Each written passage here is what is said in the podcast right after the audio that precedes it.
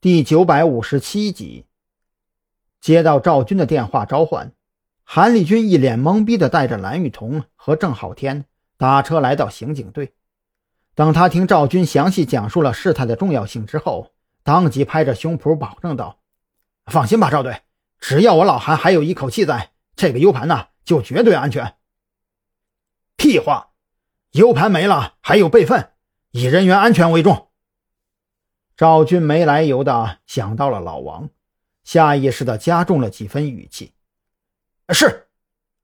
韩立军也看出赵军脸上的悲痛，知道他肯定想到了老王，所以没再多说什么，接过 U 盘就准备出发。啊，等等！孔森一路小跑凑了上来，他扒着驾驶舱的车门，喘着粗气：“你稍等一下，我安排四个警员跟你一起，事关重大，安全第一。”谢了，老哥。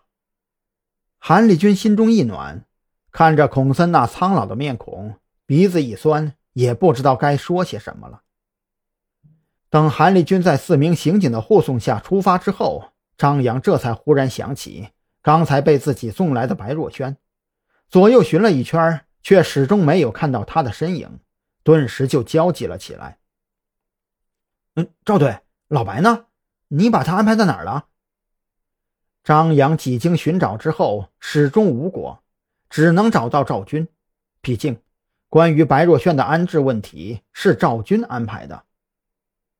白若萱，赵军被张扬问的一愣，习惯性的摸了摸鼻子，指向不远处的休息室。我看他脸色很难看，就让他去睡觉了。完了完了完了！张扬一拍大腿，休息室他刚才已经找了两遍。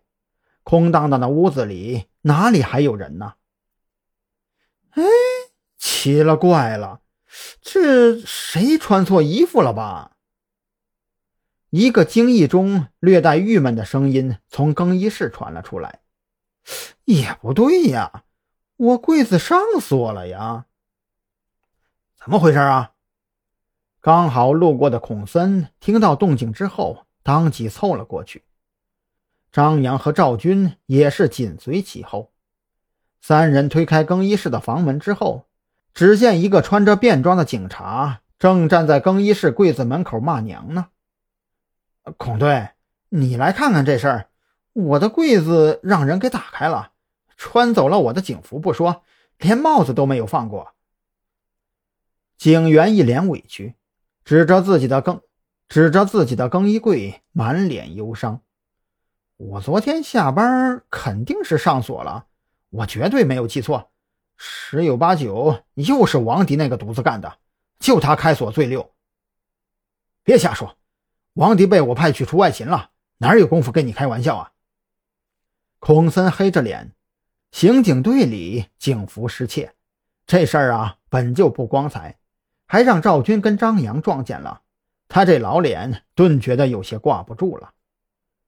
张扬走到跟前，左右瞧了瞧，弯腰从柜子和地面的间隙里扒拉出来一套衣服，可不就是白若轩身上那一身西装吗？行了，孔哥，这事儿啊，我知道是谁干的了。张扬叹了口气，他算是整明白了，不用说了，这肯定是白若轩干的。谁干的？别告诉我是白若轩那小子。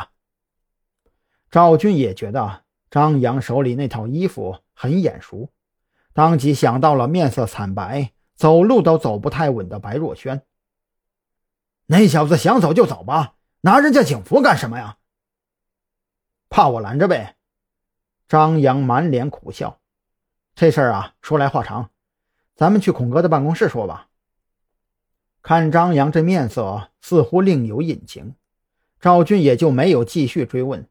而是在孔森的带领下来到了他的办公室，关上房门之后，赵军就忍不住开口问道：“好了，现在就咱们三个了，有什么话就直接坦白了说。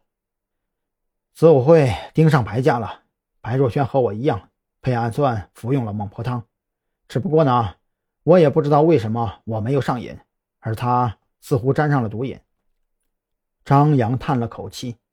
自顾自地从饮水机下边拿出一次性纸杯，倒了满满一杯凉水，三口两口将水饮尽，这才开口把白若萱身上发生的事儿一五一十讲了出来。